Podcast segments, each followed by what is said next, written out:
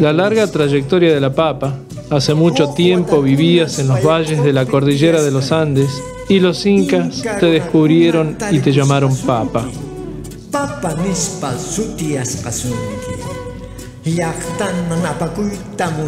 Querían llevarte a casa, entonces hicieron terrazas hasta la cima de los cerros.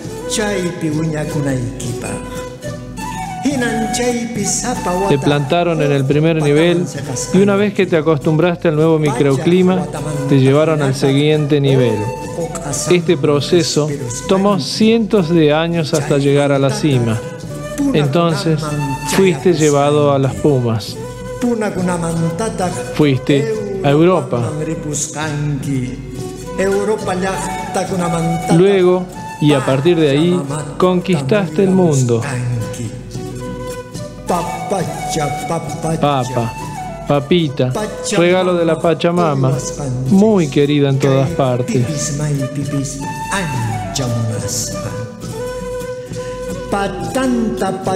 Fuiste de terraza en terraza hasta la cima de las montañas y luego a todo el mundo.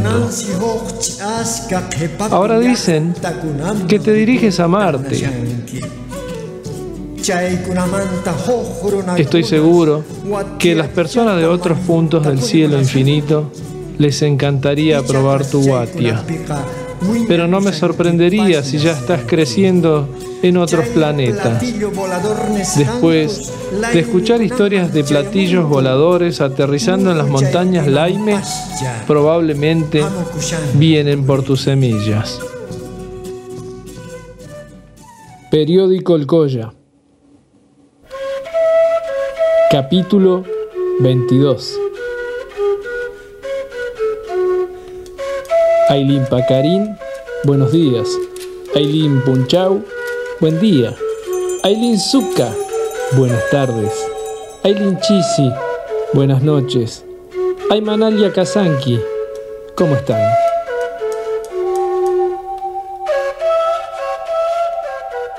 Nos parece importante establecer al menos tres relaciones urgentes para iluminar los pocos vínculos del movimiento anarquista respecto a poblaciones autóctonas precolombinas. Una primera inclusión la observamos en el moderno discurso que llevó adelante la revista Martín Fierro, editada por Alberto Giraldo en 1904 y en 1905, donde se recalca la exaltación de lo regional, el gaucho por sobre lo internacional. El análisis de esta publicación también nos podría trazar líneas de ayuda para ver la compleja operación de entrelazamiento entre los diversos sujetos oprimidos dentro del movimiento libertario. Sin dudas, aquí y en otras publicaciones libertarias que se produjeron, la conocida Carta Gaucha de Juan Cruzao, seudónimo de Woodlands, lo autóctono estaba dado únicamente en la imagen del gaucho en sintonía con un discurso criollista, en buena medida, establecido en la cultura argentina.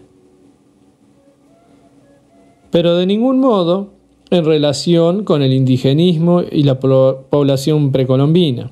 Sin embargo, otro vínculo que podemos mencionar surge a partir del caso del militante anarco-bolchevique Hermenegildo Rosales, de origen mapuche. Rosales fue orador, editor y redactor en varias publicaciones de nombre en el ámbito anarquista.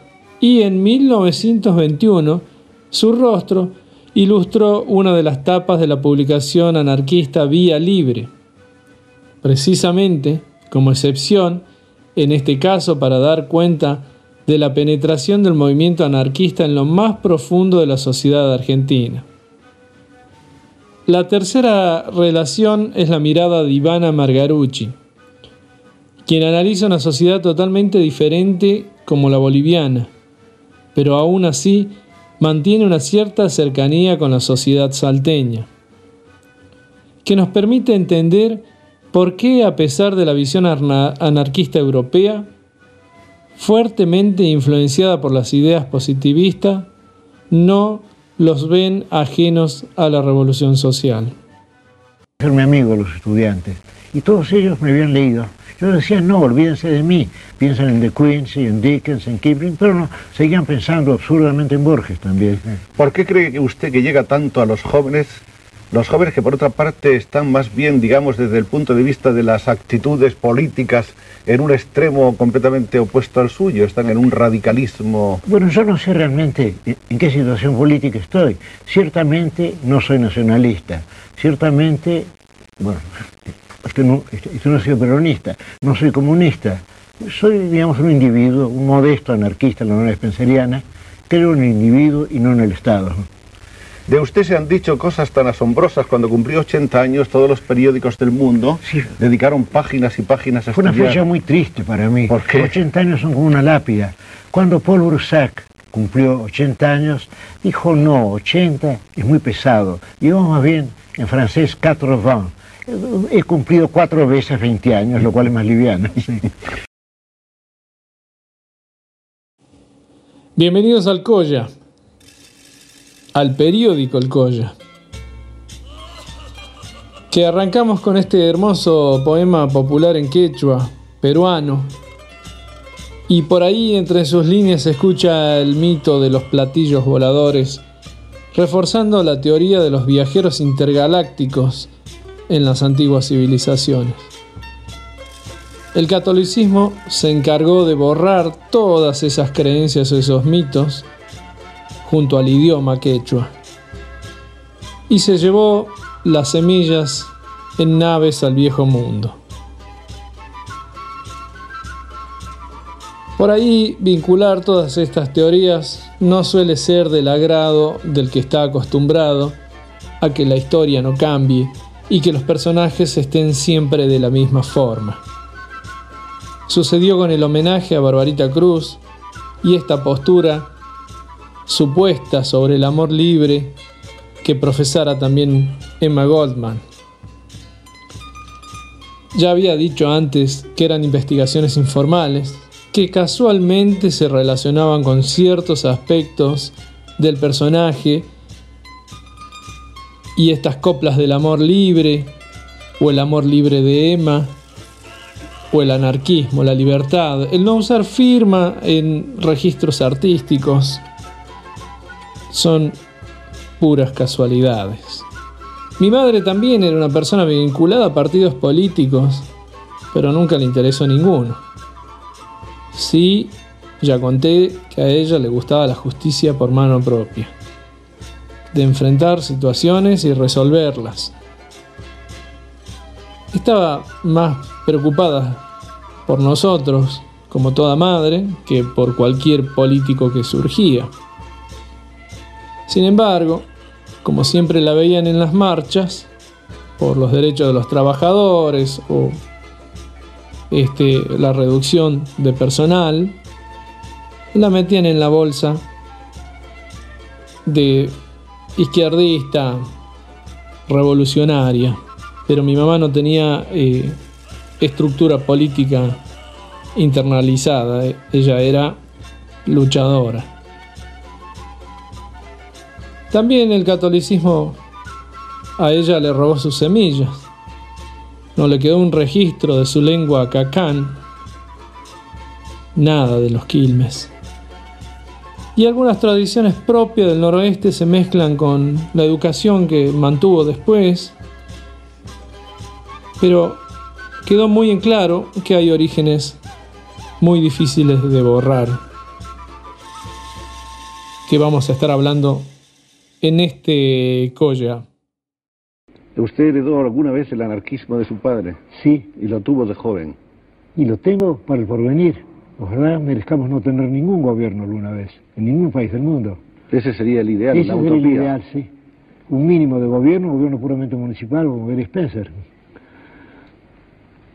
Ese sería el ideal para mí. Pero desde luego mis opiniones en materia política no, no deben tomarse en cuenta.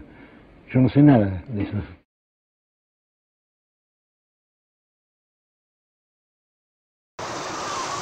Spencer, Ever Spencer nació en Inglaterra el 27 de abril de 1820, hijo de William George Spencer, generalmente llamado George.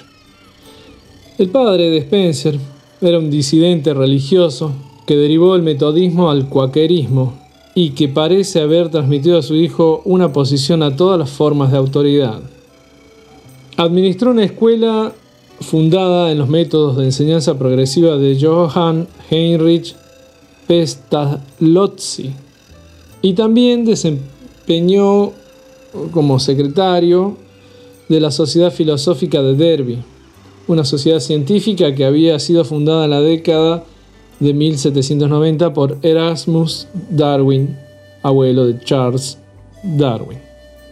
Los puntos de vista en circulación en el siglo XXI se derivan de sus teorías políticas y ataques memorables a los movimientos de reforma de finales del siglo XIX.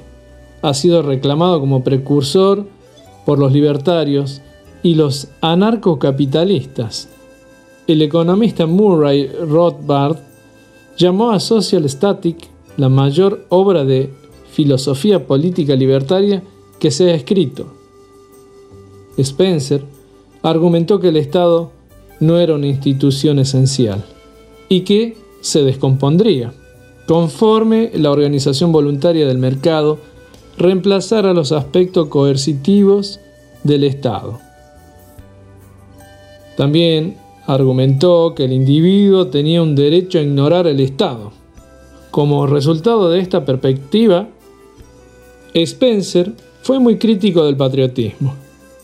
En respuesta a ser dicho que las tropas británicas estaban en peligro durante la Segunda Guerra Anglo-Afgana, respondió, cuando los hombres se contratan para disparar a, otros hombres, sin preguntar nada acerca de la justicia de su causa, no me importa si ellos mismos son disparados.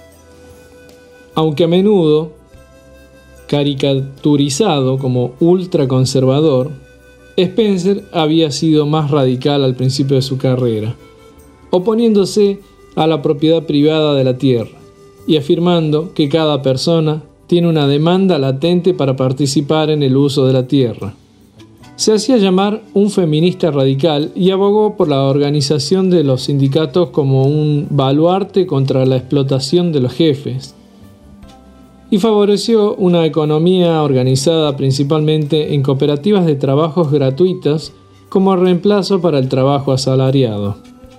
A pesar de que mantuvo su apoyo a los sindicatos, sus puntos de vista sobre otros temas habían cambiado por la década 1880, luego de predecir que los programas de bienestar social conducirían finalmente a la socialización de los medios de producción, diciendo que todo socialismo es esclavitud. Spencer definió a un esclavo como una persona que trabaja bajo coacción para satisfacer los deseos de los otros y creía que en el socialismo o el comunismo el individuo sería esclavizado a toda comunidad en lugar de un amo en particular.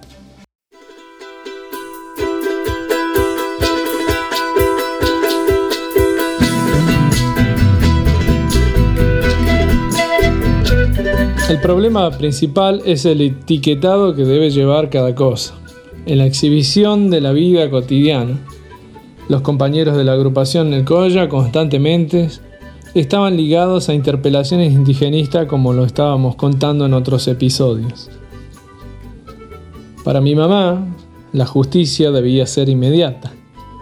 Responder a los ataques con un buen discurso que no deje de lado la posición racista, patronal o de ultraderecha de quien cuestiona el accionar de las personas buscando una justificación. Entonces, la justicia debía anteponerse ante la represión y si había funcionarios públicos del orden, se les debía recordar el discurso sobre el derecho a la protesta, más si se trataba de salarios o situaciones de pobreza. Nunca le funcionó y se ganó un par de patadas, y mechoneadas por intentar enfrentar al Estado. Y también a esa masa de personas que se quejaban por el corte de calle, que no dejaban pasar, por la falta de acceso a sus trabajos, otros que no les gustaba el ruido o el humo. Al final, La protesta era de unos pocos que entendían el sentido social de la justicia. Salud por mi mamá luchadora, que nunca se afilió a un gremio. Wak Kutikama, Tinkunakama. Hasta luego, hasta el próximo encuentro. Abrazo de poncho para todos.